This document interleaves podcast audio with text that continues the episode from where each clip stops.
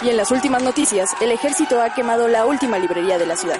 La lista de música prohibida ha crecido de manera considerable el último año.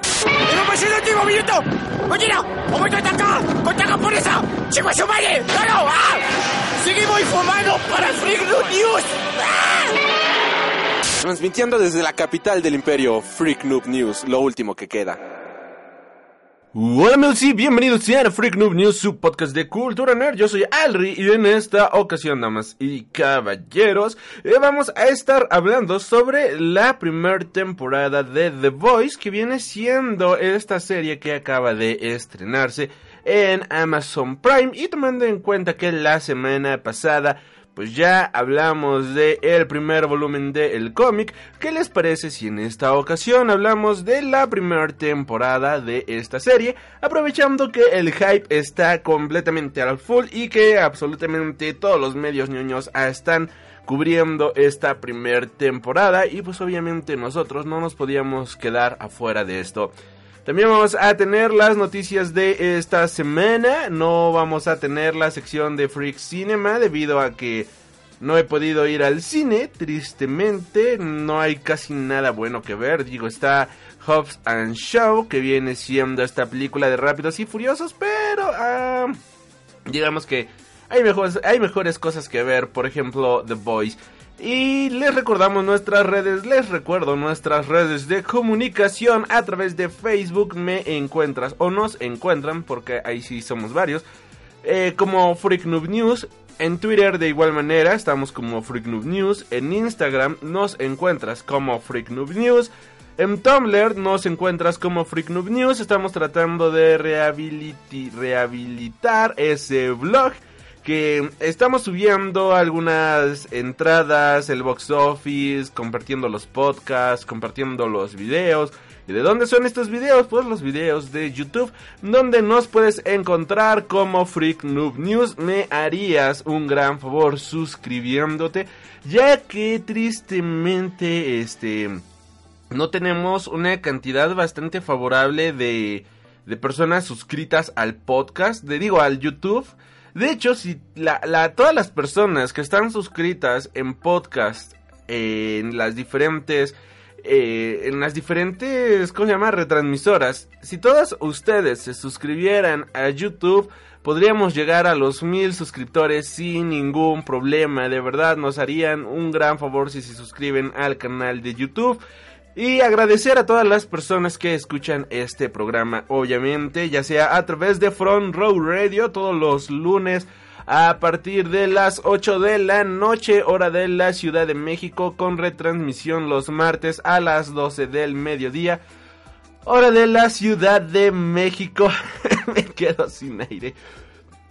Ahí este pueden escucharnos gracias a los encargados de Front Row Radio por eh, dejar este que este bonito podcast continúe con todos con todos ustedes. Y este mm, ya saben pueden escucharnos a través también de Spotify. Nos encuentras como Freak News. A través de iBox a través de iTunes a través de este Mixcloud a través de TuneIn Radio entre varias retransmisoras más como Google Podcast etc etc etc que eh, pues retransmiten el programa no me queda más que agradecerles a todos ustedes por estar escuchando este programa y a los bonitos perritos por estar haciendo el coro en este momento de fondo que ya se andan peleando allá en la calle. Así que sin más, vamos a comenzar con el programa de esta semana. Mis órganos.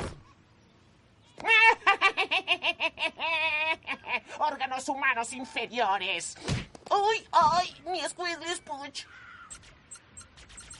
Y regresamos aquí al Freak Noob News Podcast, su podcast de cultura nerd. Y esta semana, dejando de lado el mundo de los cómics, el cine, la televisión y etc, etc, etc, se dio un caso bastante lamentable por caso de eh, Starbucks, que viene siendo una empresa de café a nivel mundial que creo que no tiene caso que diga que es Starbucks. El punto fue de que esta semana a una activista trans llamada Ofelia Pastrana, pues le fue vivió un acto de discriminación en un local de Starbucks.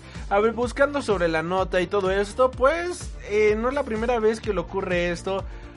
En este año, en un lapso menor a dos meses, damas y caballeros. Y es que bueno, iniciamos por un inicio. Ofelia Pastrana viene siendo una mujer transgénero que vive aquí en la Ciudad de México y es una mujer activista que se dedica a a través de sus redes sociales puedes hacer activismo en pro de la comunidad trans, en pro de la comunidad como, comunidad LGBT.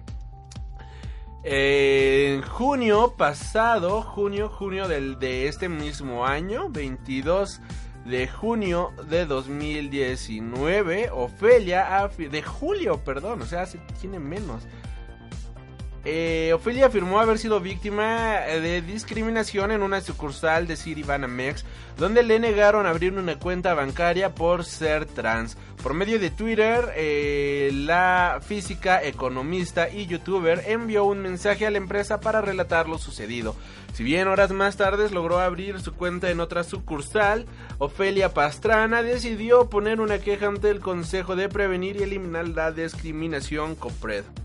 A través su cuenta de Twitter, Pastrana visibilizó un caso en una unidad ubicada en la colonia del Valle de la empresa de servicios financieros, en donde menciona a través de su cuenta de Twitter que este no le dejaban abrir su cuenta debido a que era una mujer trans y que después de varias ocasiones que ella les corrigiera, que les corrigió tres veces que es transgénero, que se refirieran a ella como mujer, todo el tiempo se refirieron a ella con adjetivos masculinos.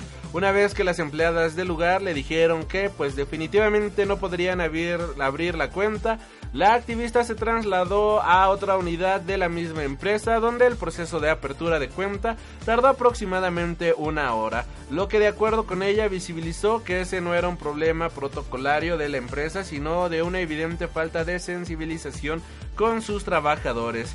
No es posible que una persona que con documentos llega a lo que es eh, una empresa de Pride Connection, rey de empresas que busca promover espacios de trabajo inclusivos para la diversidad sexual, que fue a la marcha reciba esos tratos.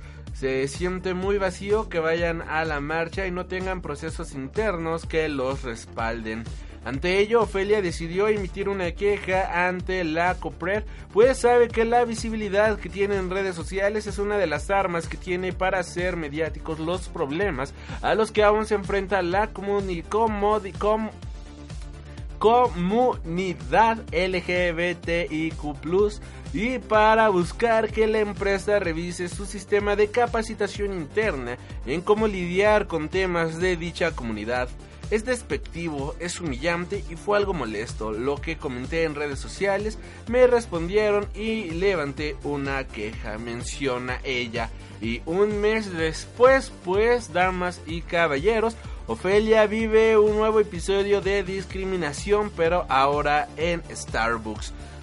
Ofelia compartió con sus seguidores en Twitter un nuevo episodio de discriminación que vivió por ser una mujer trans, ahora en una sucursal de Starbucks en la alcaldía Benito Juárez. Según relató la youtuber y conferencista, al pedir su café en Starbucks dio su nombre Ofelia, pero la barista que la atendió decidió hablarle como si fuera un hombre. El mensaje que lanzó en Twitter Ofelia señala que corrigió a la barista a quien dijo señora soy mujer trans. Usa pronombres femeninos conmigo por favor. Sin embargo al final, la de, al final de la barra cuando Ofelia Pastrana recibió su bebida encontró que en el vaso el nombre escrito era Ofelio remarcando la O.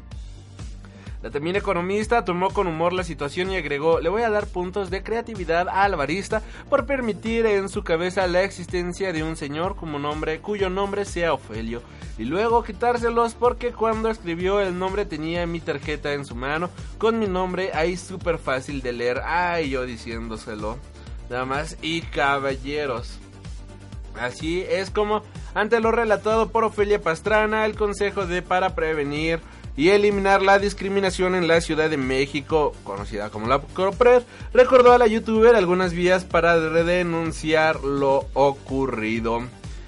Apenas el lunes de esta semana, Pastrana de la semana pasada, Pastrana acusó en Twitter esto y unos días después, pues ocurre de nueva cuenta en Twitter, lo cual pues nos pone a pensar, me pone a pensar, ya damas y caballeros, en qué diablos está sucediendo por la falta de visibilidad de personas trans en México, en el mundo y todo lo que ocurre actualmente debido a que no es este no son casos aislados sino que ella tiene solamente la facilidad de hacerlo público gracias a la gran cantidad de seguidores que tiene. Pero si esto le pasara a una persona sin seguidores que esto le pasara a una persona que no ocupa redes sociales toda esa frustración, todo ese odio, todo ese manejo, ¿en dónde va a quedar? Simplemente quedan en saco vacíos. Así que cuando esto se hace viral, vaya, se hace visible, y siempre es gracias a alguien que tiene los medios para lograr hacerlo viral, me pongo a pensar cuántas personas más no han sido tratadas de la misma o peor manera que se les ha discriminado solamente por su orientación sexual, que se les ha discriminado por ser transis, lo que sean en este maldito mundo. La discriminación es algo bastante cabrón. México ocupa el segundo país, México ocupa el segundo lugar en la lista de países más homofóbicos del mundo y esto es algo sumamente gravísimo. Viendo los comentarios en redes sociales al respecto de este caso, también pude notar, pudimos notar absolutamente todos los que este leíamos y seguíamos esta nota, como la mayoría de la gente se burlaba de ella por ser trans, diciendo de que pues no es natural agarrándose de la del pretexto de la religión para poder cubrir su este maldita homofobia, vaya, y yo conozco a muchas personas bastante religiosas que son bastante este abiertas al tema de la comunidad LGBT, así que la religión pues simplemente no es un no es un pretexto para ser homofóbico, damas y caballeros, y no es un pretexto que deba de existir este tipo de cuestiones. Y es bastante triste que no haya una educación sexual desde temprana edad para poder dar con estos casos, para poder evitar estos casos en un futuro. Y hablando de esto, encontré una nota bastante interesante que se llama La doble moral de Google. Eh, la nota es del mes antepasado, pero pues me gustaría leérselas y menciona estos días cercanos al orgullo son muchas las empresas que cambian sus logos y les añaden la bandera LGBT. Incluso hay marcas que sacan productos especiales o conmemorativos. A priori no estamos en contra de ello. Hace años pedíamos que las empresas se involucraran y no sucumbieran a los boicots de los conservadores. Fueron muchas las empresas que sufrieron boicots por incluirnos en su publicidad.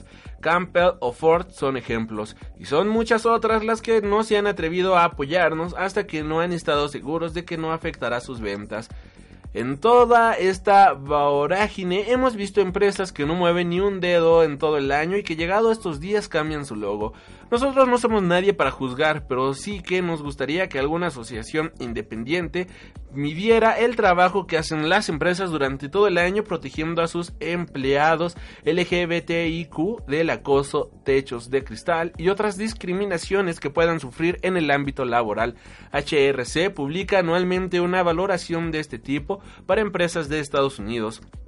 Ese es el apoyo que deberían de darnos y es ahí donde la mayoría fallan y ni siquiera lo saben.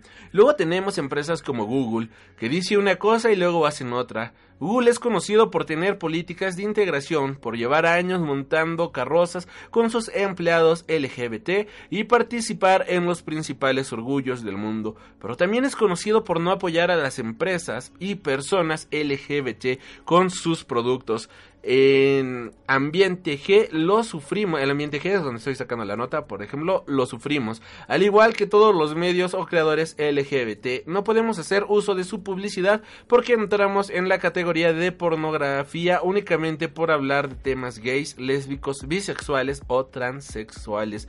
Pero la polémica estos días ha llegado con YouTube, empresa que pertenece a Alphabet, la matriz de Google. Al igual que sucede con los medios que somos considerados pornográficos, YouTube considera que los creadores LGBT hacen contenido para mayores de 18 años, así tal cual, y lo peor, si alguien te acosa en YouTube por, ser LGBT, como le pasó al redactor de un medio estadounidense llamado Vox, sí que coincidencias, pues parece que YouTube no lo considera acoso porque, damas y caballeros, está hablando de temas para mayores de edad. Y, esto son cosas bastante fuertes.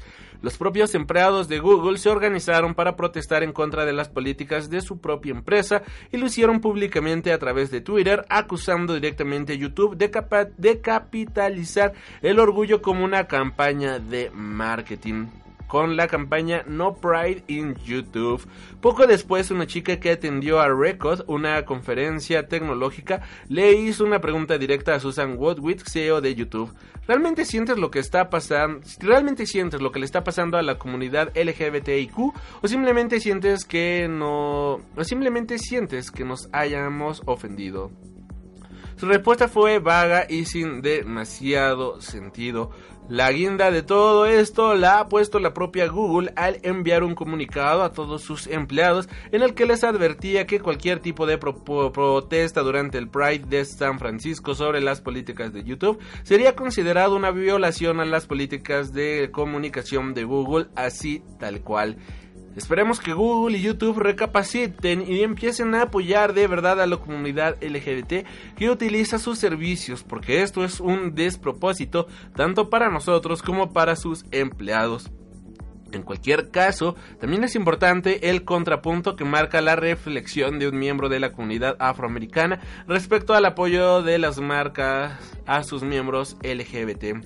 Esto no significa que no nos tengamos que quejar, todo lo contrario, es un ejemplo de a dónde nos ha llevado nuestro esfuerzo. Ahora el apoyo y la representación de las marcas no es suficiente cuando hace unos años lo veíamos como algo casi heroico por las consecuencias que les podía acarrear. Ahora queremos que nos traten como a iguales, que nos incorporen y que no permitan ni el acoso ni el lucro a nuestra costa. No queremos que el orgullo se convierta en el próximo Halloween y que todo el mundo se sume porque mola, sino que queremos que trabajen todo el año para llegar a estas para que al llegar a estas fechas puedan ondear nuestra bandera con el orgullo de haber hecho las cosas bien con sus empleados, clientes y usuarios LGBT. Esta nota la saqué de ambientegg.com que viene siendo un portal pues de la comunidad ambiente LGBT, escrito por Susana el 20, bueno, solo dice Susana, el 27 del 6 de el 2019 y creo que tiene toda la maldita razón. Estamos llegando a un punto en el cual todas las malditas marcas, Instagram, YouTube, Tumblr, Spotify, American Airlines, BBRB, Uber, Mastercard, etc, etc, etc, se suman al tema del orgullo y ponen sus colores de arco iris y que somos súper progresivos y todo este tipo de cuestiones. Y al final del día, ¿para qué? O sea, si al final del día van a estar realizando todas estas cuestiones homofóbicas, transfóbicas, que a- le ocurrieron, por ejemplo, a Ofelia. Entonces, ¿qué sentido tiene que Starbucks haya ido y haya participado en el orgullo si ni siquiera ellos comparten esa mentalidad? ¿De qué sirve que Banamex haya tenido todo su convoy y hayan desfilado el día del orgullo si ni siquiera lo sienten, si ni siquiera están a favor de esto y si lo peor de todo, si ni siquiera capacitan a sus empleados para tratar con gente trans y todo este tipo de cuestiones que al final del día ni siquiera se debería de capacitar para tratar con personas así, solamente debería de haber una capacitación de respeto, respeto mutuo, no importa si eres trans, un ogro, un maldito hobbit, si mides 1.20 como Benito Juárez, o si mides 2 metros 40, no importa si eres negro, rojo, blanco, amarillo, no debería de importar nada, porque como diría Mindy al final del día, debes de odiar a todos por igual, aquí debes de tratar a todos por igual, sin importar su raza, su credo, su nada. Y eso es algo que no entienden estas personas. Y hablando de esto, nada más para cerrar con este pequeño rant, Buscando notas al respecto encontré una nota bastante divertida y es que cristianos acusan a Forky de ser transgénero y servir como propaganda LGBT. Y sí, es real la nota. Una vez más, un producto de la cultura pop puede vuelve a ser el blanco de personas cuyo con pensamiento no termina de adaptarse a los nuevos tiempos. La cuarta entrega de la franquicia Toy Story triunfó en taquilla, triunfó en la crítica y triunfó en el gusto de la gente. Y pues tristemente no se puede quedar bien con todo el mundo y esto ha salido a raíz de que se ha dado a conocer que un grupo de este cristianos han atacado atacado a la película porque esta cinta tiene lo que ellos consideran un personaje transgénero. Y todo comenzó debido a una, un post en Facebook diciendo, hola chicas, ¿ustedes ya vieron o no verán Toy Story? Yo había leído que el nuevo personaje Forky es transexual, no se identifica con una cuchara ni con un tenedor, entonces es los dos. Y además en su pie tiene dibujado el arco iris. Se lo comenté a mi esposo y decidimos no verla, pero me llama la atención ver a muchas familias católicas asistiendo a las funciones. ¿Es incorrecto lo que leí sobre el personaje? ¿O si es transexual? Me entraron dudas. Es como, what the fuck? Es como, what the fuck, es super what the fuck. Y bueno, esto fue lo que se hizo viral, vaya. Y de aquí empezaron varias asociaciones cristianas en Estados Unidos principalmente, en donde pues tenemos que trataron de boicotear a la película por supuestamente tener a Forky, un personaje supuestamente transexual. Este. Esto pues damas y caballeros creo que es bastante estúpido, es bastante ridículo. Originalmente para su realización este se basaron en un teaser y en el póster donde vemos a Forky sosteniendo en la derecha una eh, tenedor y en la una cuchara a su izquierda. El narrador dice que del ya mencionado arcoiris es Porky pues no tiene nada que ver por la comunidad LGBT, pero pues bueno. Hubo un teaser que sacaron, como bien mencionábamos, en el canal Little Like Studios. Eh, y que lleva como subtítulo Christian Conversation on, Culture o conversaciones cristianas sobre la cultura en este video pues exponen por qué no tienes que ver la película de de, de, de de Toy Story porque es propaganda LGBT y pues eso está en contra de su cristianismo radical y estúpido, damas y caballeros. Y qué mal, qué mal, qué mal, porque este tipo de radi de cuestiones radicales son las que están jodiendo por completo a todo el maldito mundo. Y bueno, ya, damas y caballeros, vamos a dejar esto por aquí. Nos vamos a un corte musical y regresemos al programa. Que ya acabamos con el run de esta semana, así que nos vamos ahora sí a hablar de The Voice, la nueva serie de Amazon Prime. Ah, hola a todos, soy Rick. Saben, cuando conocí a Hombre Pájaro, él era... Um, eh, escuchen, no soy el hombre más amable del universo, porque soy el más inteligente y ser amable es algo que la gente estúpida hace para mejorar sus opciones. Sé que no he sido discreto sobre lo poco que confío en el matrimonio. Nunca pude hacerlo funcionar y eso que puedo transformar un hoyo negro en un sol, así que a cierta edad te preguntas cuáles son las probabilidades de que sea real y no solo una mentira, porque nos da miedo morir solos. Porque saben, así es como todos moriremos solos. Oh, Dios. Oh, por Dios. Pero, pero, el asunto es que el hombre pájaro es mi mejor amigo. Y si él la mata a mí, pues entonces yo también. Por la amistad, por el amor y por mi más grande aventura hasta ahora, abrirme con otras personas. Sí, brindo por eso, infeliz. ¡Voy a detenerte! ¡Tengo un arma secreta! ¿Dónde está? ¡Está por ahí! ¿Y puede protegerte de esto?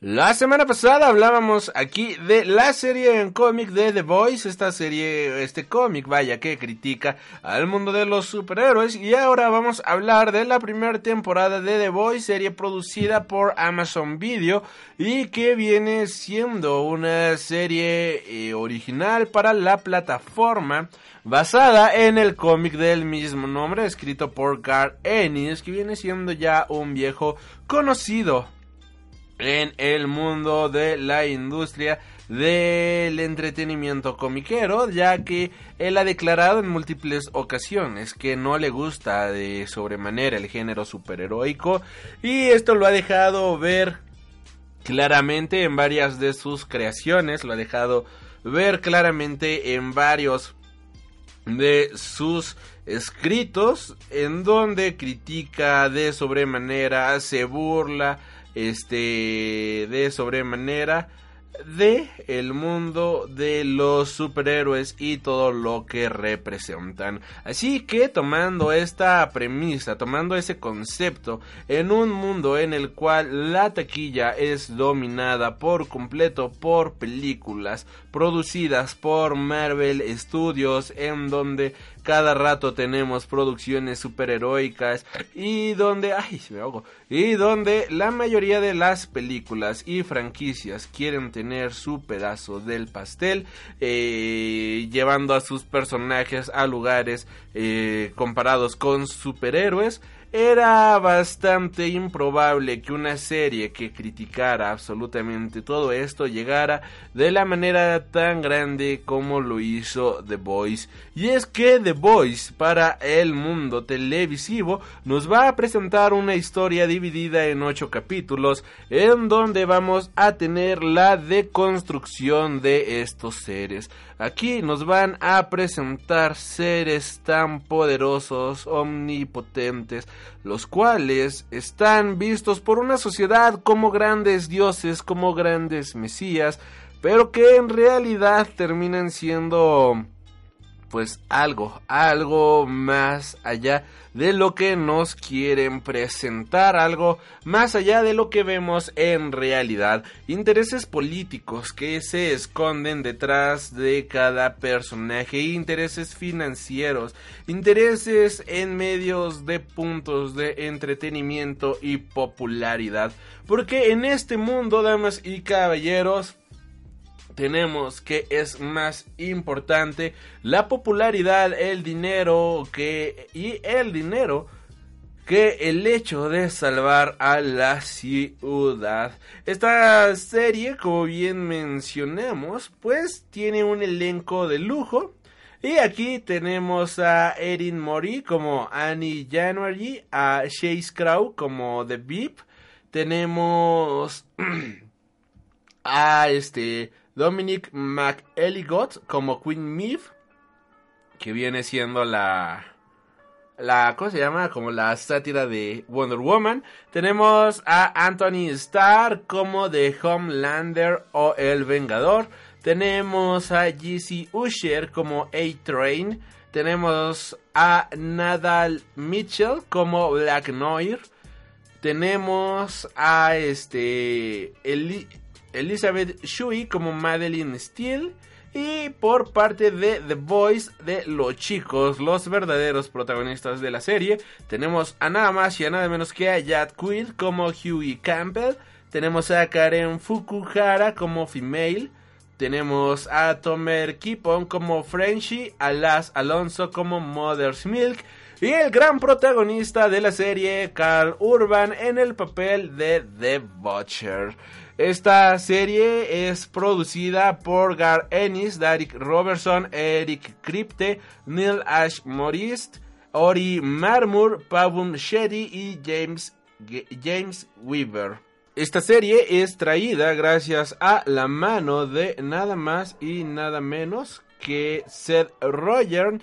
Y de igual manera Evan Goldberg quienes ya trabajaron anteriormente en la serie de Preacher. Y se suma Eric Kripke, Kripke, algo así.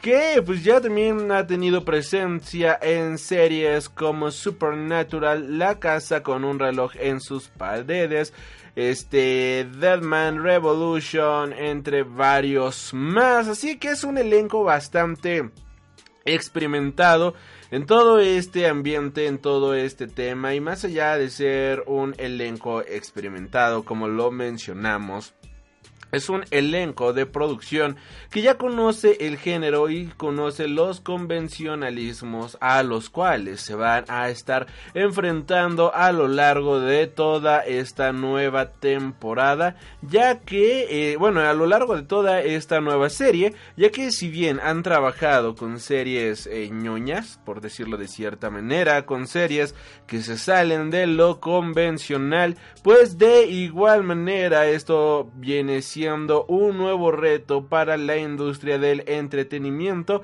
al presentarse una sátira que deconstruye el concepto de los superhéroes hasta llevarlo a su máximo a su mínimo, no sé cómo decirlo. Bueno, hasta de construirlo de tal manera que el género se vuelva algo burdo, algo grotesco y algo lleno de perversiones, damas y caballeros.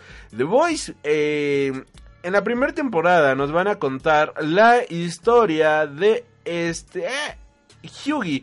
En la primera temporada en The Voice nos van a contar la temporada, la, la historia de Hughie. ¿Quién diablos es Hughie? Hughie viene siendo un chico común y corriente que trabaja en una tienda departamental y él vive una vida completamente común, completamente normal y que no tiene ninguna pretensión a futuro más allá de los convencionalismos que ofrece esta sociedad.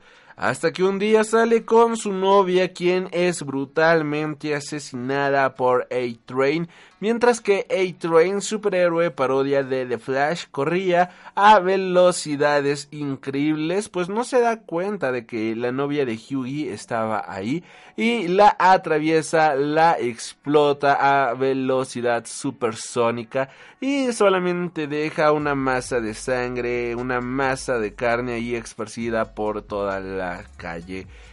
A-Train ni siquiera se inmuta en lo más mínimo, ni siquiera se preocupa en lo más mínimo con respecto a lo ocurrido.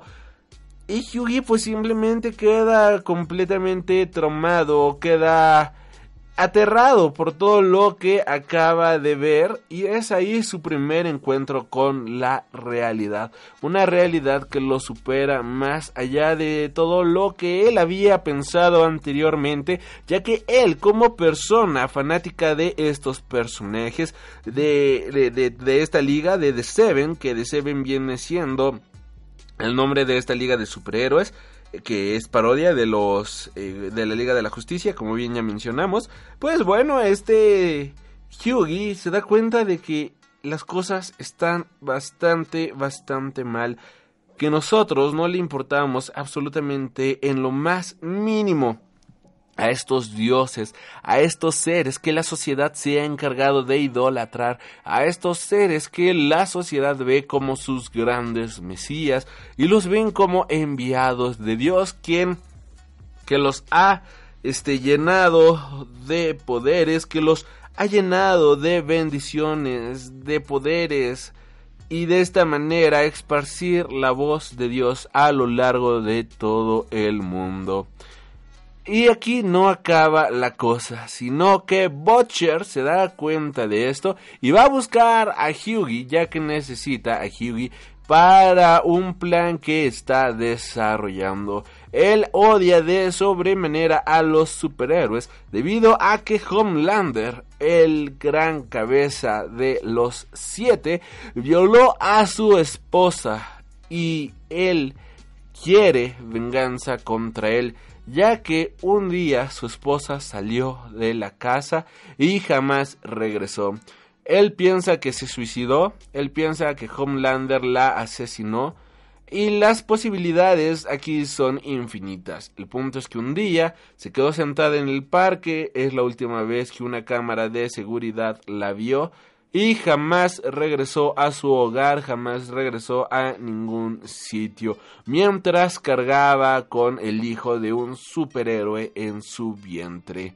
Y es así como eh, Butcher se acerca a Hughie para de esta manera poder crear un compañerismo. Ambos le deben venganza a seres que aman. Ambos tienen algo en contra de los superhéroes. Así que van a tratar de llevar las cosas a un siguiente nivel. Así que Butcher le dice a Hughie, mira, acepta el dinero que te están ofreciendo pídele tanto, o sea, lo que te quieran dar, pero pide que te que A-Train te dé una disculpa personal, pide que A-Train se disculpe frente a ti sobre lo ocurrido, te van a llevar a tal sitio, así que vas a poner un micrófono en ese sitio. Las cosas salen tal y como lo habían planeado, pero un personaje de The Seven llamado Translúcido se hace prácticamente transparente y observa cuando Hughie pone el micrófono ahí. Así que persigue a Hughie, obviamente quita el micrófono y dice que está pasando aquí, damas y caballeros. Por azares del destino y gracias a que Hughie era un grandísimo nerd de estos superhéroes y que conoce algunas de sus debilidades, logran someter a Translúcido y lo encarcelan en un sótano en este sótano lo tienen como preso para poder este, sacar información valiosa de The Seven y de esta manera poder iniciar su venganza.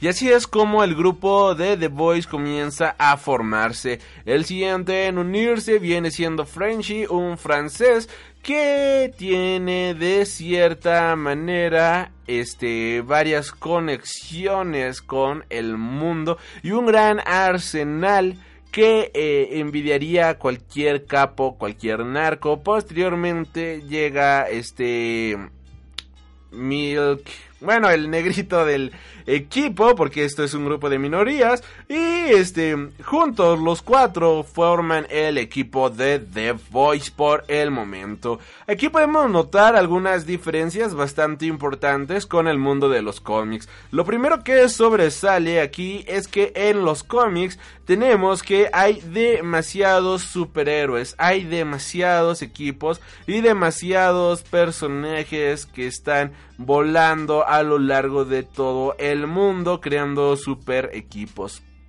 Acá en comparación con el mundo de la serie de televisión, pues solamente tenemos un super equipo que es The Seven, que es controlado por una este, empresa mala mala de Malolandia.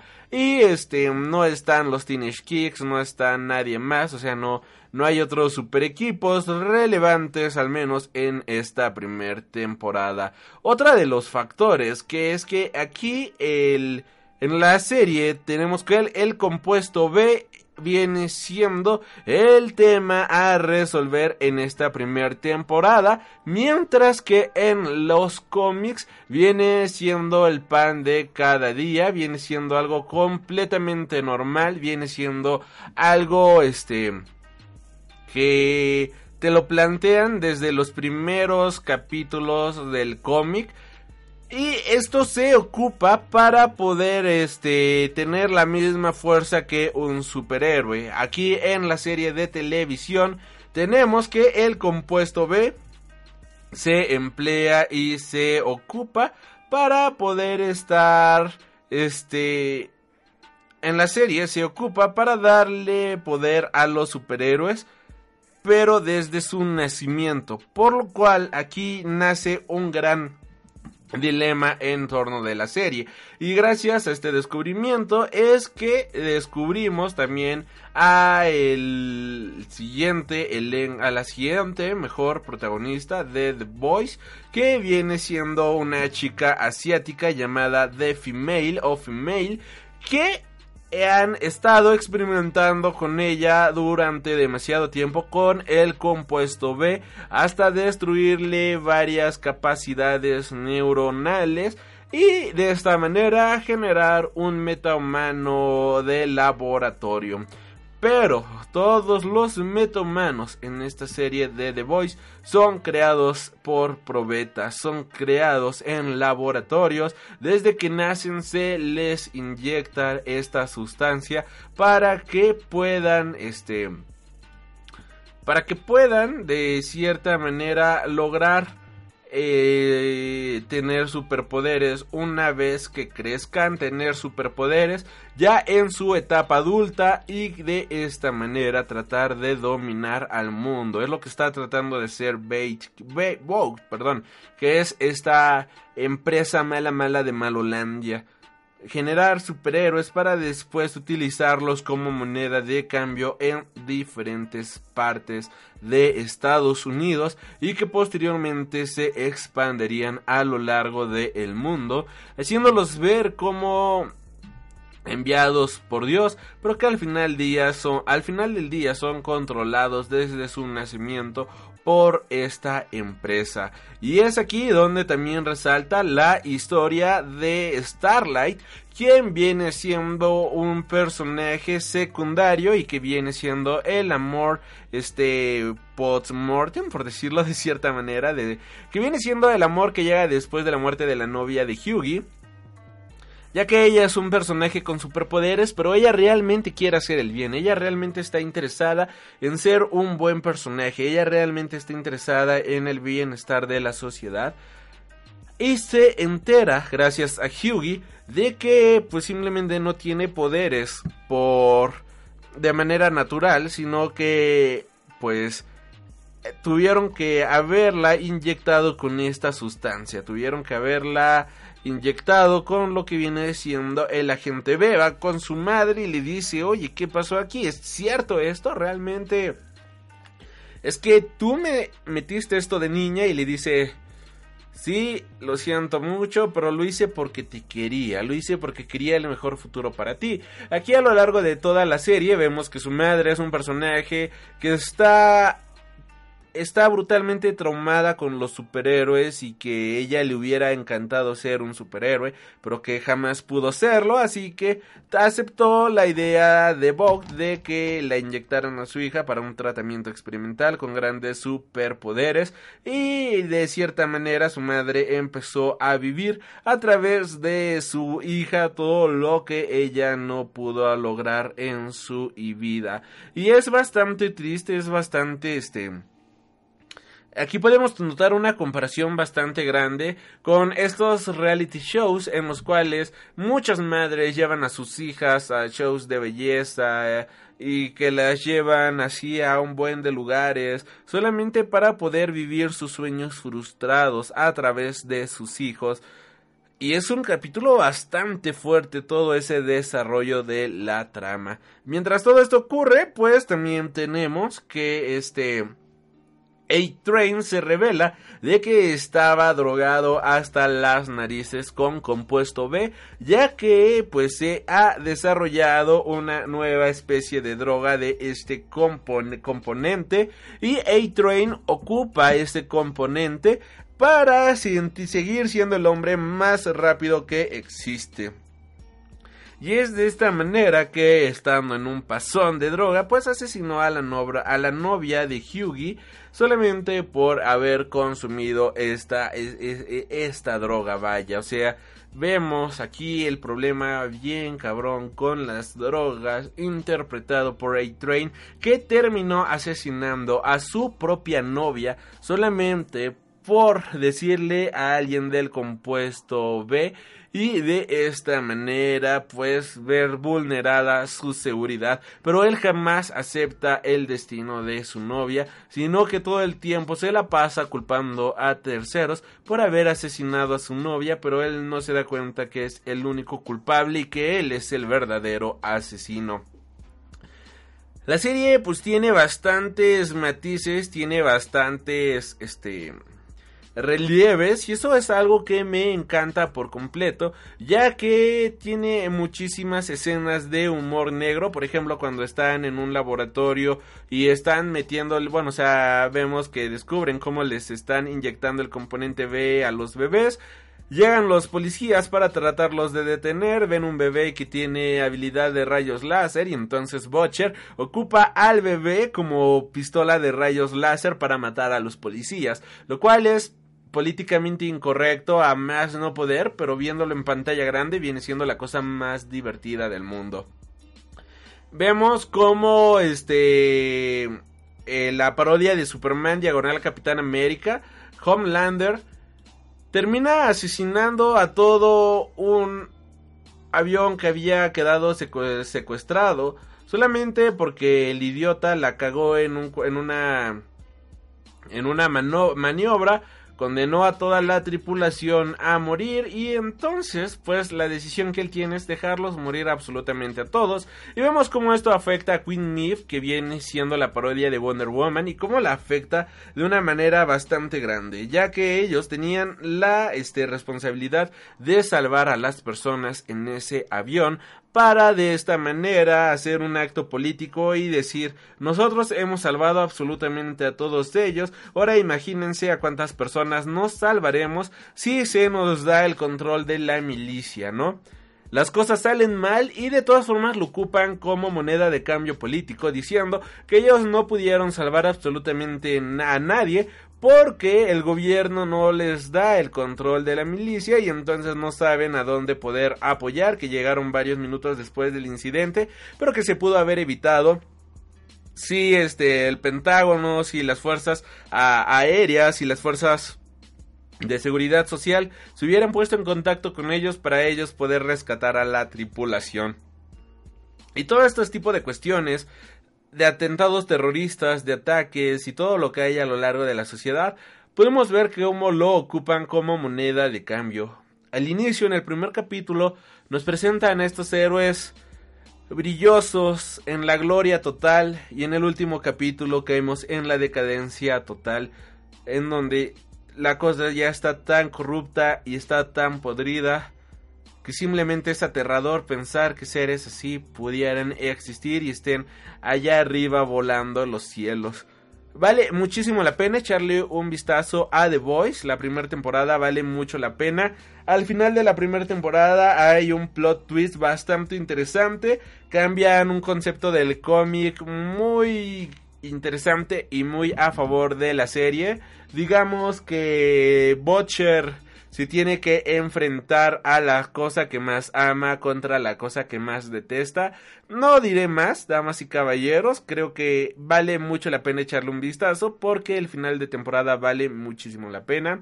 Es una serie no apta para todo público, o sea, sí está bastante violenta, sí está bastante fuerte, tiene un humor bastante negro y sobre todo es muy visceral con los temas que toca y aún así se ha convertido posiblemente en la mejor serie del año.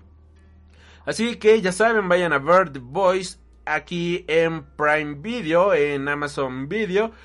Y nosotros nos vamos a un pequeño corte y regresamos con las noticias de esta semana. Estás escuchando Freak Noob News Podcast, tu podcast de cultura nerd. Vine a ponerle fin a estas calumnias de extraterrestres. ¿Cuándo terminarán las mentiras? ¿Eres un extraterrestre?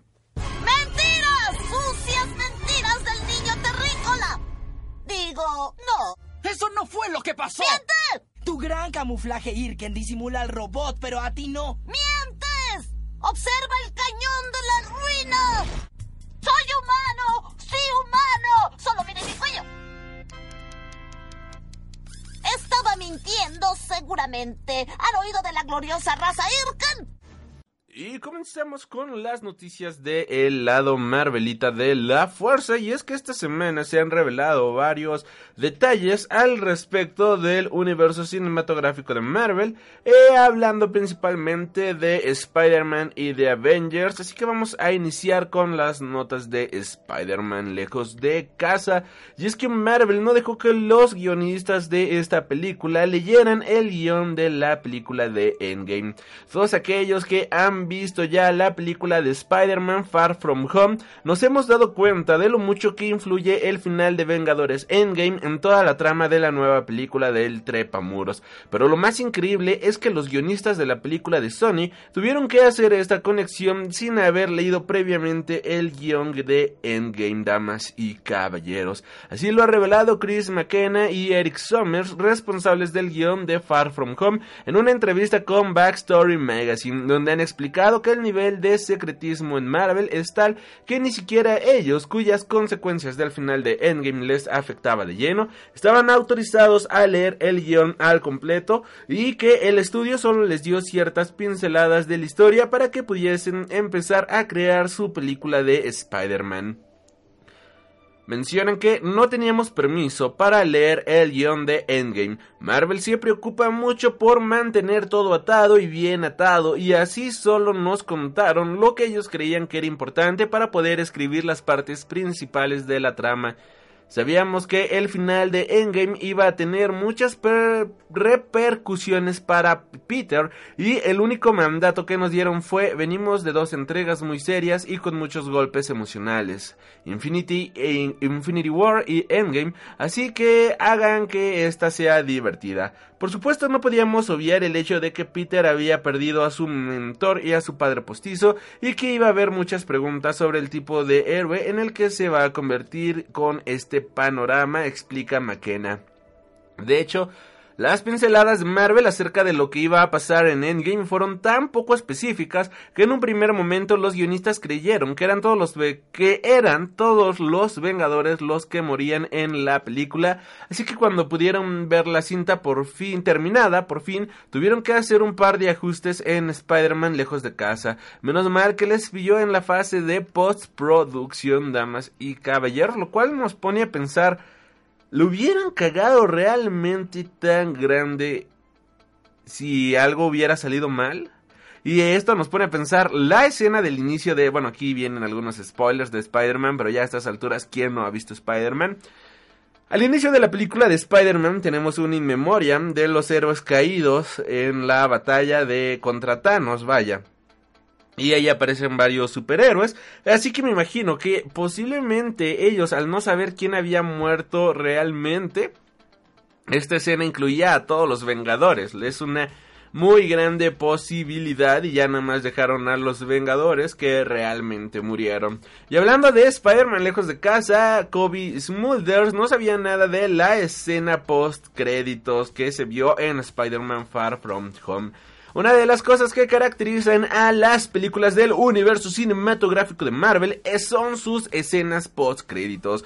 Muchas de ellas no aportan gran cosa al global del UCM, pero otras contienen anticipos de las próximas películas y algunos easter eggs de los más divertidos y que generan teorías durante meses entre los fans de Marvel que tratan de descifrar su significado. Los giros de guion tampoco son algo nuevo en Marvel, pero el golpetazo que recibimos tras los créditos de Spider-Man lejos de casa nos dejó, damas y caballeros, a todos con el asterisco fruncido. Como recordaremos lo que los que nos quedamos hasta el final como buenos fans de Marvel, que a estas alturas no sé quién se sale antes, pero bueno, la escena post créditos de Spider-Man lejos de casa, donde aparece Nick Fury interpretado por Samuel L. Jackson y Mariah Hill interpretada por Kobe Smulders en un coche manteniendo una conversación hasta que en determinado momento cambian su aspecto convirtiéndose en Skrulls. Talos interpretado por Ben Mendelssohn y su esposa Soren interpretada por Sharon Blin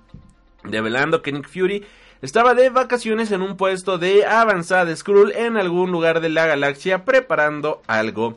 El secretismo de Marvel es bien conocido por todos y rara vez es la filtración que no esté realmente controlada por el maestro titiritero Kevin Feige. Y este giro de guion de Spider-Man Far From Home es tan sorprendente que Kobe Smulders se enteró una semana antes de que se estrenase la película de Marvel, ya que ella grabó hasta el momento del cambio y el resto de magia se obró en postproducción. Así lo ha relatado la propia actriz para The Hollywood Reporter. Mariah Hills ha aparecido ya en seis películas del universo cinematográfico de Marvel, además de en varios capítulos de Agentes de Shield. El tema es que ahora no sabemos dónde está la verdadera Mariah Hill o si en algún momento hubo una Mariah Hill que no fuera Skrull.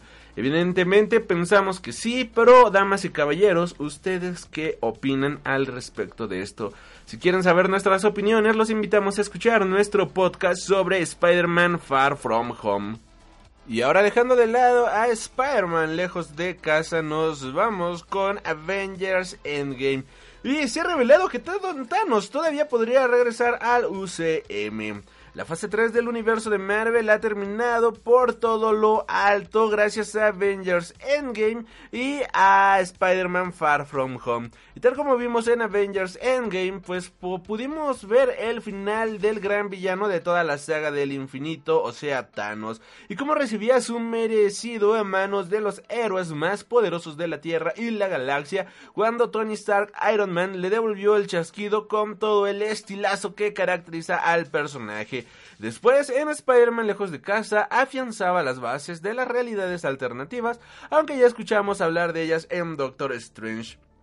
En una entrevista mantenida con Cinema Blend en la San Diego Comic Con de 2019, los guionistas de Vengadores Endgame, Stephen McCaffrey y Christopher Marcus, han dicho que a pesar de que Thanos ha sido derrotado, el villano de Marvel podría regresar en el futuro. Por un lado, esto es Marvel y por el otro, el multiverso está lleno de posibilidades como muchos pudimos descubrir en la película de Doctor Strange. Y de hecho, si en el futuro el universo cinematográfico de Marvel adaptase el arco de Annihilation, Thanos podría ser de nuevo clave para esta saga.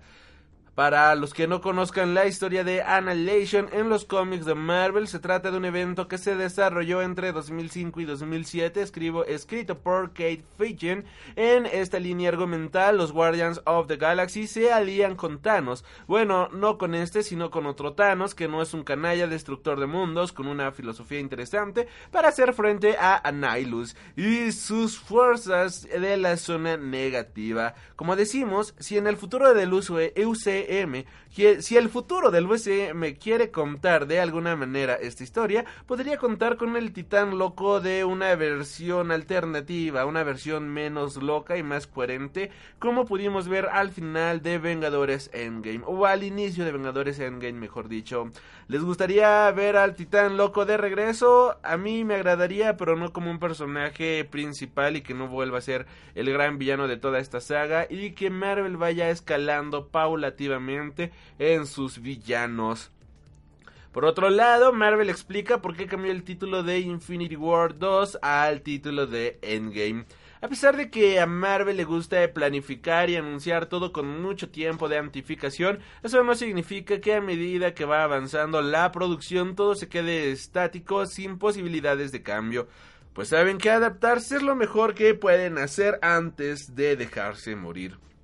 Hace unos años, cuando Kevin Feige anunciaba al completo la fase 3 de Marvel, veíamos que esta terminaba con dos películas, Infinity War y su continuación directa Infinity War parte 2. No obstante, aunque la película en sí sí ha llegado a los cines, no lo ha hecho con este primer título con el que fue anunciada, sino que cambió por Endgame, nombre que alimentó rumores y suposiciones durante meses, pero ¿por qué? Durante un evento de preguntas y respuestas a través de Twitter oficial de Avengers, un fan hizo esta misma pregunta, a lo que Marvel respondió, queríamos hacer que estas dos películas fuesen distintas, que cada una de ellas tuvieran su propia historia. Infinity War era la historia de Thanos y Endgame era la historia de nuestros héroes. Lo cierto es que en el momento del anuncio de Endgame, Marvel ni siquiera tenía contratados a los hermanos Rousseau como directores y guionistas de esta segunda parte de Infinity War, lo que seguro tuvo mucho que ver con el proceso del cambio del nombre de la película, cuando estos tomaron el control definitivo de lo que querían ser y Marvel les dio toda su confianza. Así que damas y caballeros, ya saben el porqué del cambio del nombre. Y como bien sabemos, el UCM está actualmente a todo lo que da. Y todo el mundo quiere pertenecer a él, así sea en el camino más pequeño. Y ha salido a la nota Taron Egerton que quiere unirse al UCM, aunque no sea como lo ves, ¿no? Ay, qué, cabrón. Aunque no sea como uno de los protagonistas más importantes de los X-Men. Sabemos que los X-Men formarán parte del universo cinematográfico de Marvel, aunque no se anunció su presencia para la fase 4 de Marvel Studio en esta primera mitad presentada en la Comic Con. Y dada la falta de noticias, podemos esperar su llegada a partir de la siguiente fase en 2022. Esto no ha parado a los fans, ya que quien se postula para ciertos papeles y recientemente un artista comenzó a imaginar que este aspecto tendrían algunos mutantes en el universo cinematográfico de Marvel, eligiendo a Taron Egerton como lo ves, ¿no? Todavía no sabemos qué le parece la idea a Ackles, pero a Taron Egerton parece gustarle la posibilidad de participar en las películas de Marvel durante un reciente evento en Hollywood. Pues el actor fue cuestionado al respecto sobre si le gustaría interpretar a Wolverine en el universo cinematográfico de Marvel, a lo que él menciona, me encanta Marvel y me encantan sus películas, así que estaría encantado de tener una excusa para ponerme en forma y me encantaría ser parte de ellas, y quiero decir, ya sea realista o no lo de lo ves, ¿no? Pero este, no importa quién sea, me gustaría estar ahí. Independientemente de si finalmente Egerton acaba en el papel de Wolverine o quien quiera que termine asumiendo el rol, no tiene una tarea nada sencilla y tendrá que medirse con las continuas comparaciones con Hugh Jackman, quien ya quien interpretase al mutante durante más de una década hasta su aparición final en la película de Logan. Si Egerton no quisiera verse con esta tesitura, Jason Momoa ya se ha ofrecido para calzarse las mallas y las garras del obesno en su versión del UCM. Todo el mundo quiere permanecer a los Avengers, damas y caballeros. Y ahora hablando una noticia bastante corta del mundo de los cómics, tenemos que, eh, bueno, en el pasado número de los Guardians of the Galaxy, en Guardians of the Galaxy número 7, eh, los guardianes adquieren una nueva nave, damas y caballeros, y esta nueva nave es nombrada en honor a David Bowie, bautizándola como la Starship Bowie en honor al icónico músico, actor, intérprete, entre varios más, David Bowie. El guionista de la serie, Donny Cates, lo confirmó en su propio Twitter y desde la cuenta oficial de David Bowie compartieron el tweet añadiendo un emoji con el pulgar hacia arriba aprobando la referencia al cantante. Las naves de los Guardianes de la Galaxia, tanto en el universo cinematográfico como en los cómics, tienen un significado poco más profundo. En la primera película, la nave de los Guardianes se llama La Milano en referencia a su amor platónico Alicia Milano. Después el grupo se haría con su nueva nave, la Benatar, llamada así por la cantante Pat Benatar. Y actualmente pues tienen la Starship Bowie. Si están siguiendo los cómics pues ya sabrán de lo que les hablamos. Y para cerrar con las noticias de Marvel, tenemos que Runaways y Clock and Dogger tendrán su crossover. Las series de Marvel Televisión cruzarán su camino en la próxima temporada de Runaways para Hulu. Esto lo ha confirmado Marvel Televisión y bueno, mencionan que es muy divertido hacer esto y revelar de la forma en la que Marvel sabe hacerlo. Declaró la cabeza de Marvel Televisión Jeff Loeb a través de un comunicado. Tener a estos jóvenes héroes en este crossover le permite a los fans ver las aventuras que todos han esperado y que nosotros hemos insinuado. La temporada de Runaways está programada para estrenarse el 13 de diciembre de 2019 con 10 episodios. La forma en la que ambos shows cruzarán su camino aún queda en el misterio, pero seguramente toda, duda, duda será despejada una vez que Runaways se estrene a finales de año. Honestamente no he visto ni la primera temporada de Runaways, no he visto Cloak and Dagger y pues yo solo quiero honestamente a los Defenders de regreso, así sea en Hulu, así sea en Disney Plus, necesito a mis defensores, damas y caballeros. Y bueno, eh... Con esto cerramos las noticias de Marvel y nos vamos al lado Star Warsiano de la Fuerza. Y esta semana se libró un cómic de Star Wars llamado Age of Resistance o La Era de la Resistencia, en donde podemos ver la, el nacimiento del movimiento Holdo que ocupara la Almirante Holdo en la película de Star Wars episodio 8, eh, los de... Ah, ¿cómo se llamaba? The Last Jedi. Esta película pues cuenta con una escena bastante épica en donde la Almirante Holdo pues agarra una nave y la ocupa como ariete para poder destruir la nave principal del comandante Snow. Esta hazaña suicida, pues creo yo que es una de las, de las escenas más épicas en toda la saga de Star Wars y tiene su origen en estos cómics, en donde podemos ver que la este este personaje de Holdo pues estaba traficando algunas armas, tenía su propia nave y todo eso. Y bueno, pues en ese entonces eh, la- los malos, la, la, la, la, la, ¿cómo se llamaban? Ah, porque estos son de la primera orden y los otros del emperador, pero olvidé su nombre. Bueno, el punto es que los malos malos de Malolandia la cachan y entonces ella pues eh, abre fuego contra esta nave, ocupa su nave, su nave como ariete y posteriormente se van a velocidad luz provocando no su muerte debido a la no utilización de la velocidad luz en primera instancia, sino hasta el final ya cuando emprendían la huida y de esta manera destruir la nave que los la nave imperial, el imperio, claro, son el imperio, la nave imperial que los estaba atacando y es ahí donde nace la, el origen de esta historia. El, origen del ataque de Holdo y también pues nos cuentan parte de su vida en donde vemos que pues ella inició también en la política apoyando en secreto a la rebelión.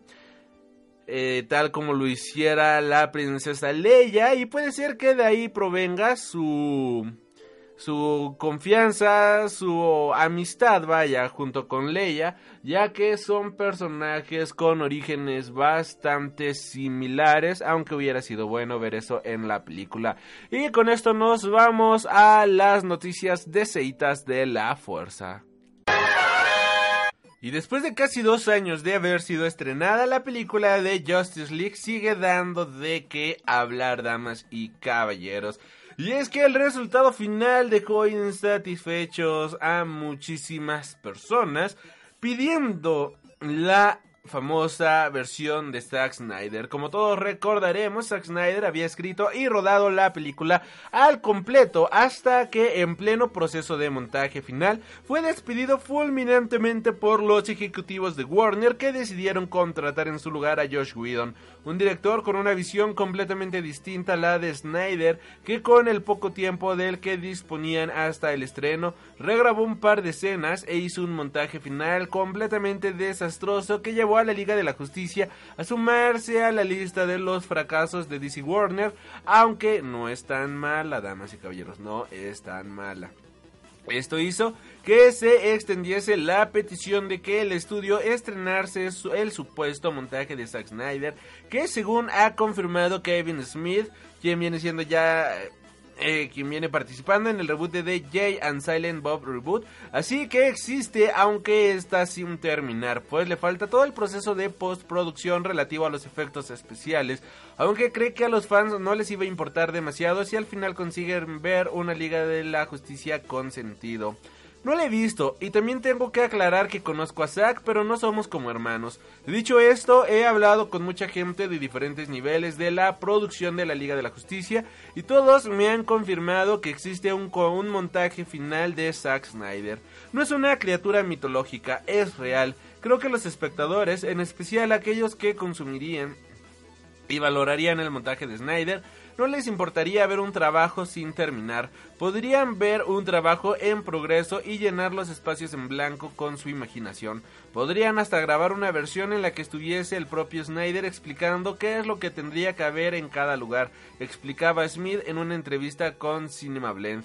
Damas y caballeros, ¿ustedes qué les parece? La verdad, si sacan esa versión, Híjole, yo sí la compraría, diablos, claro que la compraría. Después de todo lo que se ha revelado de que iba a aparecer en esta película, creo que me llama demasiado la atención ver qué tenía en mente nuestro queridísimo Zack Snyder. Y hablando de proyectos que tristemente no llegaron a buen puerto, pues tenemos que se han revelado detalles sobre qué iba a tratar la película de The Batman protagonizada por Ben Affleck. Y bueno, esta película, según reporta Robert Richardson, quien iba a ser el director de fotografía de la película de Batman de Ben Affleck, aportó nuevos detalles sobre el fallido proyecto en el podcast Happy Sad Confused, explicando qué rumbo iba a tener, qué rumbo iba a haber tomado la película. Bueno, a lo que comenta lo siguiente.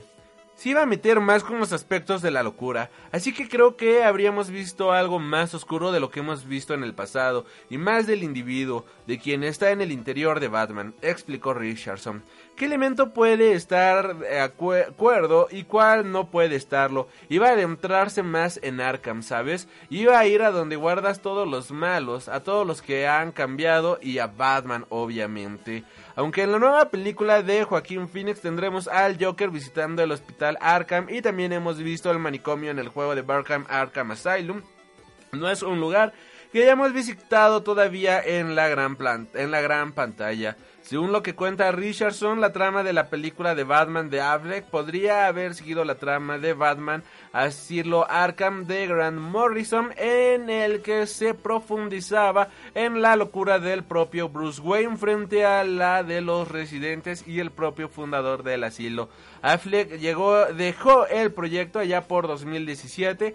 Primero dejó la silla del director, luego el teclado de guionista y finalmente colgó la capa. El actor explicó que trató de hacer funcionar el guion y lo que quería hacer para Batman, pero no lo consiguió, por lo que decidió darle la oportunidad a otro equipo de hacer la película de The Batman.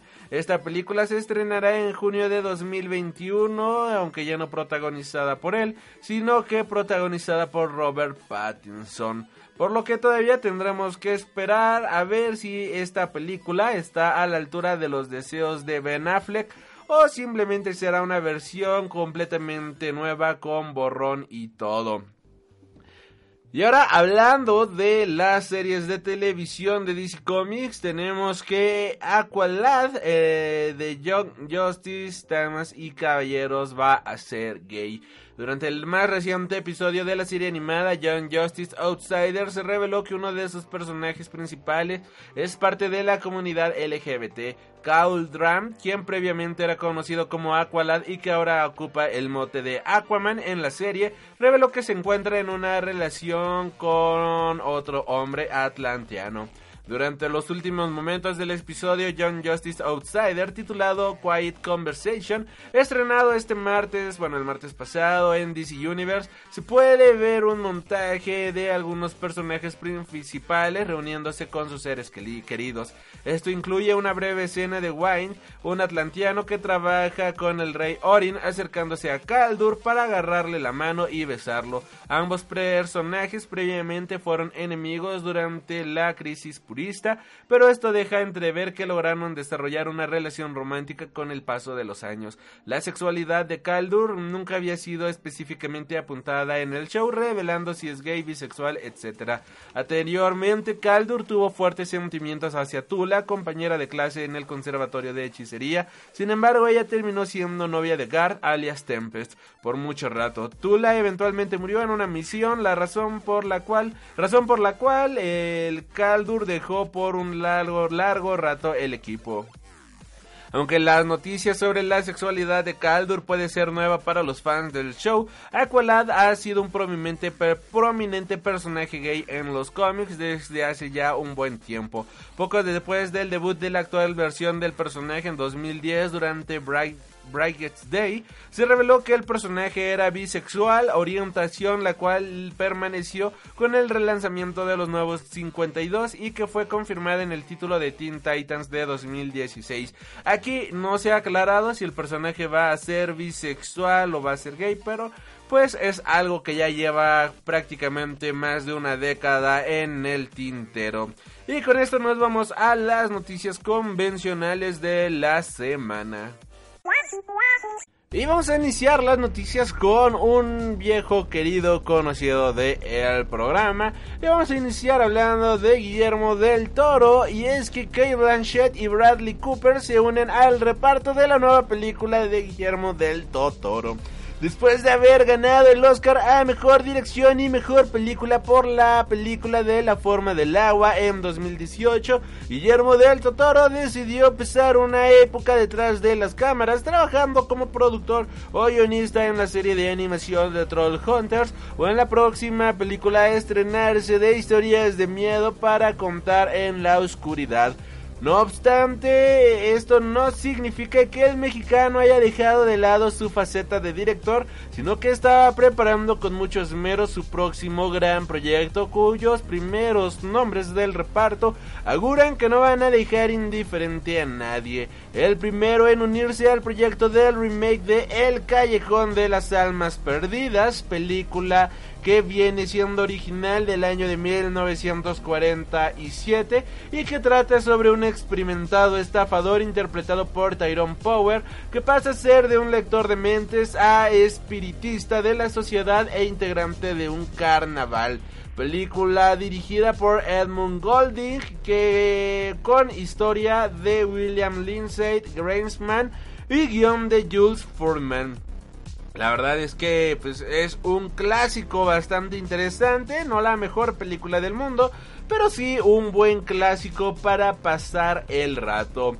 Y bueno, esta película pues ya ha fichado en su reboot a Bradley Cooper, el cual ha retomado un papel que en un principio estaba destinado a Leonardo DiCaprio, pero que tuvo que rechazar para trabajar con Scorsese en Killers of the Flower Moon y que puede que en los próximos días se le une a Kate Blanchett, pues según informa Variety, la ganadora del Oscar está muy cerca de firmar para trabajar a las órdenes de Del Toro. Pero las grandes estrellas no terminan ahí, pues según informa Collider, Tony Collette también está en negociaciones para unirse al reparto, así como, así como Richard Jenkins, con el que ya trabajó en La Forma del Agua, y Ron Perlman, eh, que es vaya su actor fetiche. Rooney Mara y Michael Shannon también están en conversaciones para formar parte del Callejón de las Armas Perdidas, remake de la película del mismo nombre del 2004, del 1040, de 1947.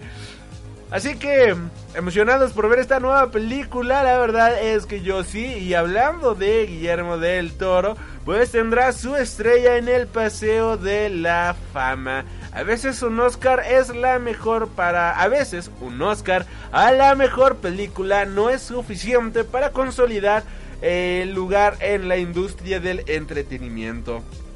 Ahora el aclamado director Guillermo del Toro puede considerarse entre las 6.669 personas que, se han llegado, que han llegado a tal honor de pertenecer al Paseo de la Fama.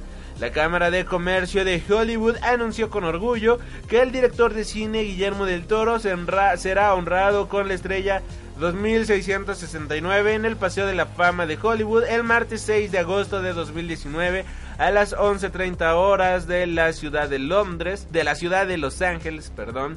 La estrella se dedicará a la categoría de películas en 6918 Hollywood Boulevard frente a The Line Store, dijo Ana Martínez, productora del Paseo de la Fama de Hollywood.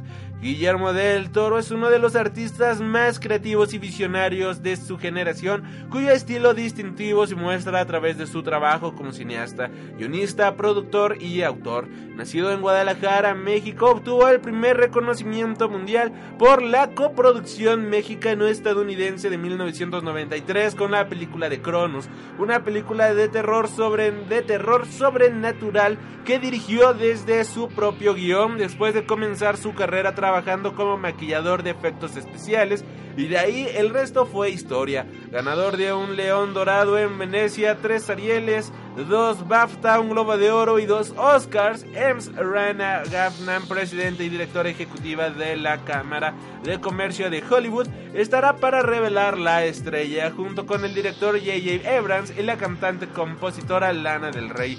La Cámara de Comercio de Hollywood, quien administra las populares ceremonias estelares, alienta, ay, me pegué, alienta a las personas que no pueden asistir y a los fanáticos del todo el mundo a ver el evento exclusivamente en walkoffame.com, damas y caballeros.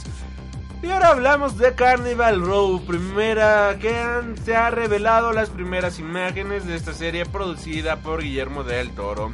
Normalmente se atribuye el verano a la época del año en la que se lanzan las producciones televisivas menos destacadas, pero ese no es el caso de los servicios de streaming, quienes tratan de sacar sus mejores producciones a lo largo del año. Y tal es el caso de Carnival Row, una nueva serie de Amazon Prime Video que produce Guillermo del Toro y que de seguro a todo mundo le va a encantar.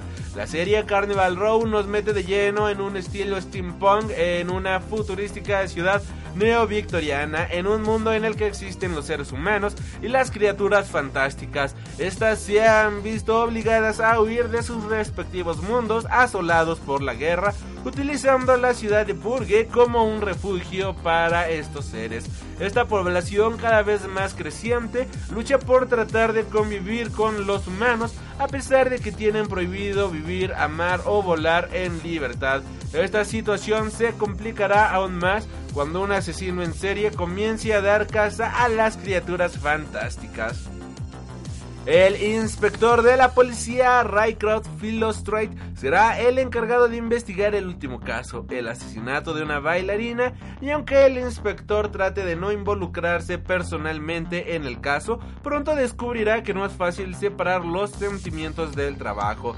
Esta serie, protagonizada por Orlando Bloom y Cara Delevingne, Carnival Row es co-creada por René Echeverría de, eh, que hizo los 4400 y Travis Beckman, quien participó en Pacific Rim, basada en un guion realizado por el propio, propio Beckman. Junto a, él escriben además Echeverría, Guillermo del Toro, Christian Rooks Robinson, Stephanie K. Smith e Ian Deichman.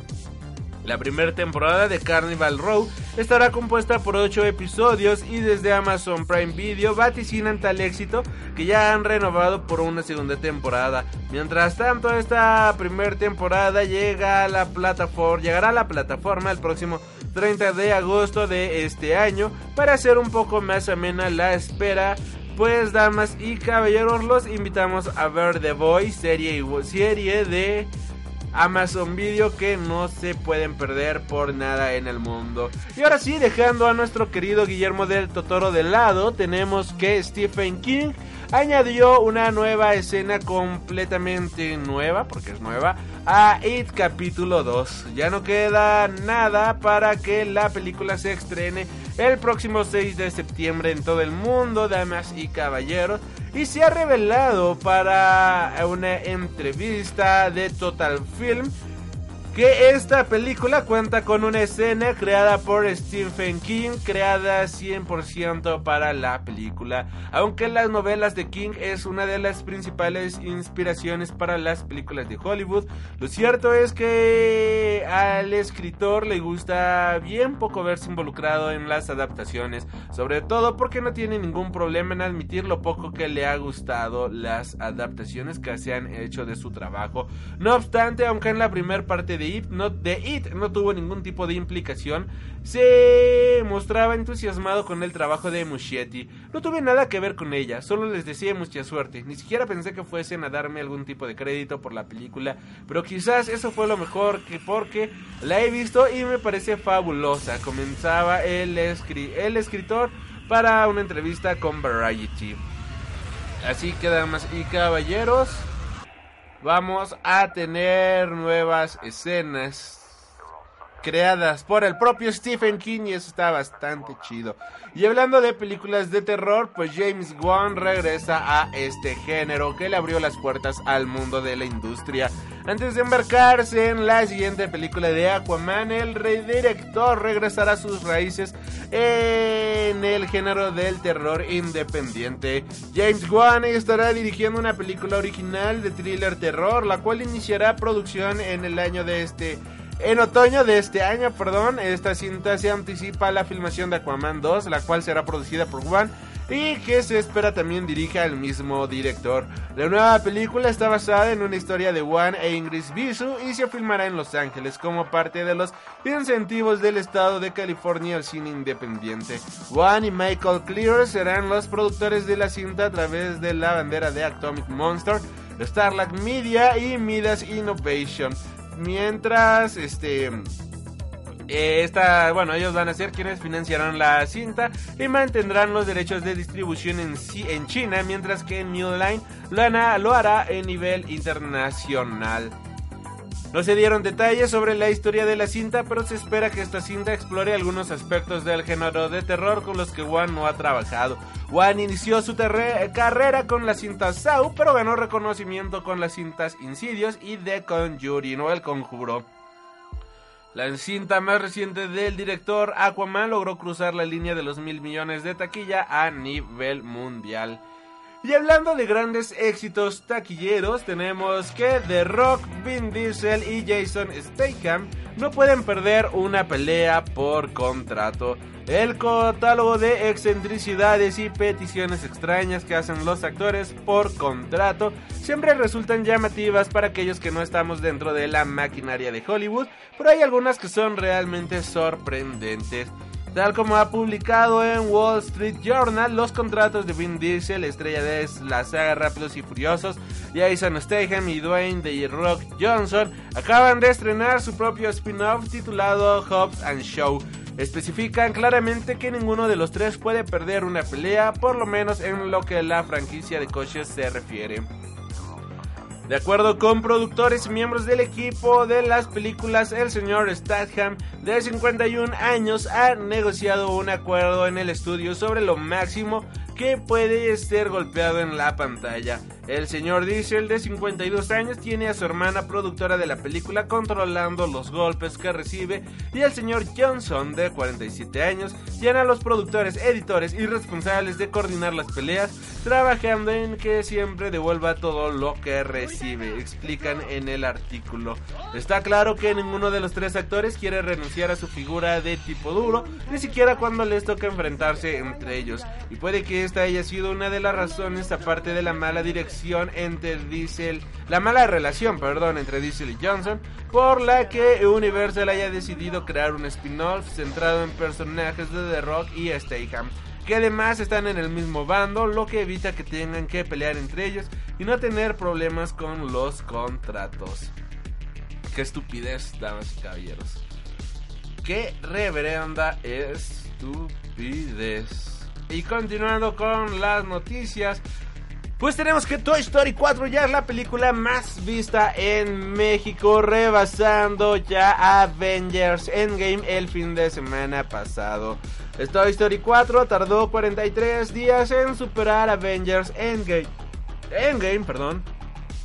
Sin embargo, pese a lo impresionante de este nuevo récord, la pandilla de Buzz y Woody aún no baten el récord de, de recaudación de los Avengers en la nación mexicana, el cual está plantado en 77.5 millones de dólares, de acuerdo a Box Office Mojo, y Toy Story 4 actualmente se encuentra sobre los 70.7 millones de dólares. ¿Será que logre rebasarlo? Eso lo sabremos muy pero muy pronto.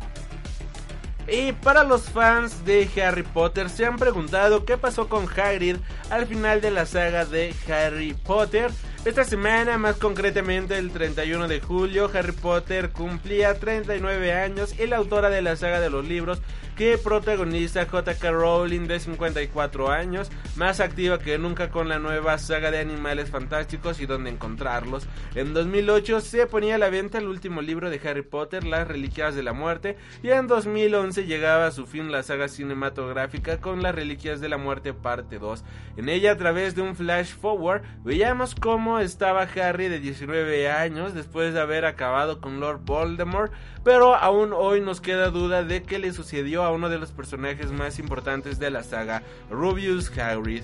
Como todos recordaremos, Hagrid era el guardabosques de los terrenos de Hogwarts y era el primero en introducir a Harry Potter en el mundo de la magia, acompañándole en todos los años que estuvo en el colegio incluso como profesor y convirtiéndose en un aliado fundamental en su lucha contra Voldemort.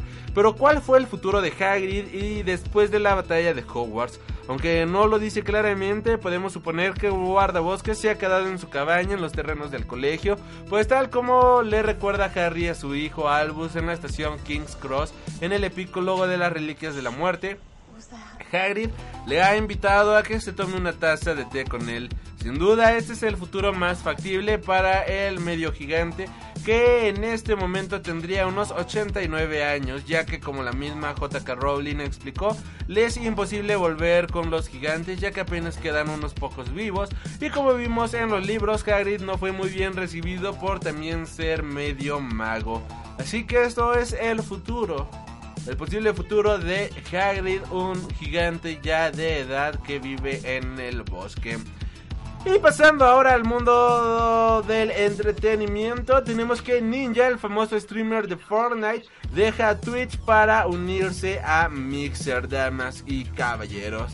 Las plataformas de streaming se han convertido en la nueva televisión para multitud de jóvenes y es por eso que las noticias que giran alrededor de Twitch principalmente se convierten fácilmente en trending topic.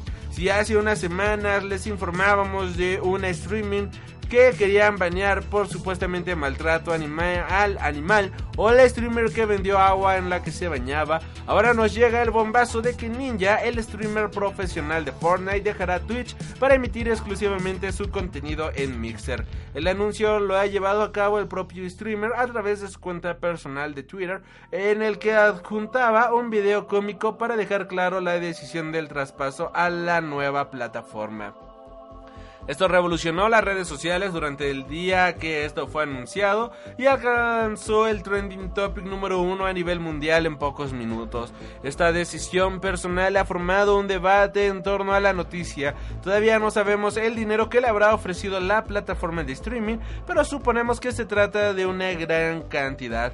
Tengamos en cuenta las cifras que declaró a la CNBC en la que reconoció que llegó a facturar más de 500 mil dólares al mes retransmitiendo partidas de Fortnite. Esperemos que le vaya bastante bien en esta nueva plataforma al buen ninja, ya que pues es bastante entretenido verlo, verlo jugar ahí al Fortnite, damas y caballeros.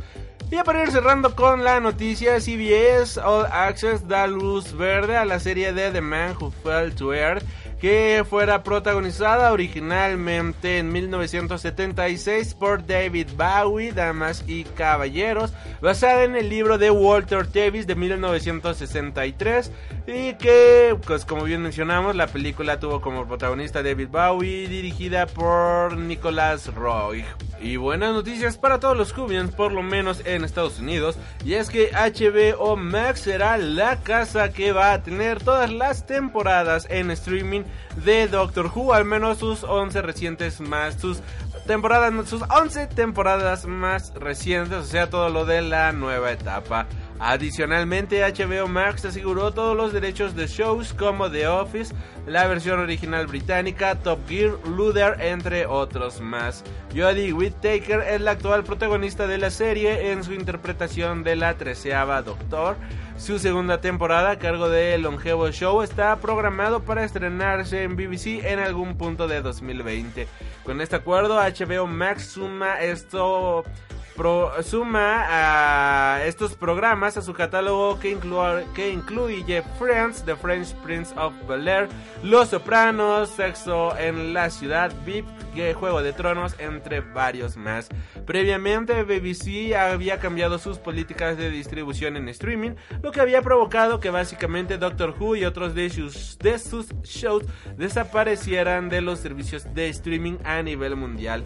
Aunque esta noticia parece que solo tendrá impacto en Estados Unidos, esta nueva apertura de BBC ante los servicios de streaming dejan entrever que el show podría regresar a servicios de streaming en Latinoamérica.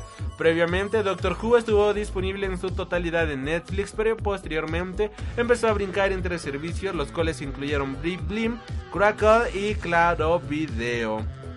Esperemos que tengamos a Doctor Who de regreso a México en algún servicio de streaming porque la verdad se le extraña bastante.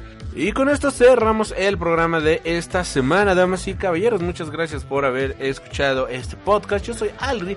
Recuerda suscribirte para más contenido cada semana y de igual manera te invitamos a seguirnos en todas nuestras redes sociales como Freak Noob News y a suscribirte a nuestro canal en YouTube. Gracias por haber escuchado este programa. Déjanos tus comentarios y valoraciones en cualquiera de las retransmisoras en donde estés escuchando este programa. Y si te ha gustado te invitamos a suscribirte para más contenido cada semana. Yo soy Alri y nos estaremos reencontrando. Hasta la próxima. Has tenido el honor de escuchar Freak Noob News, tu programa de cultura geek.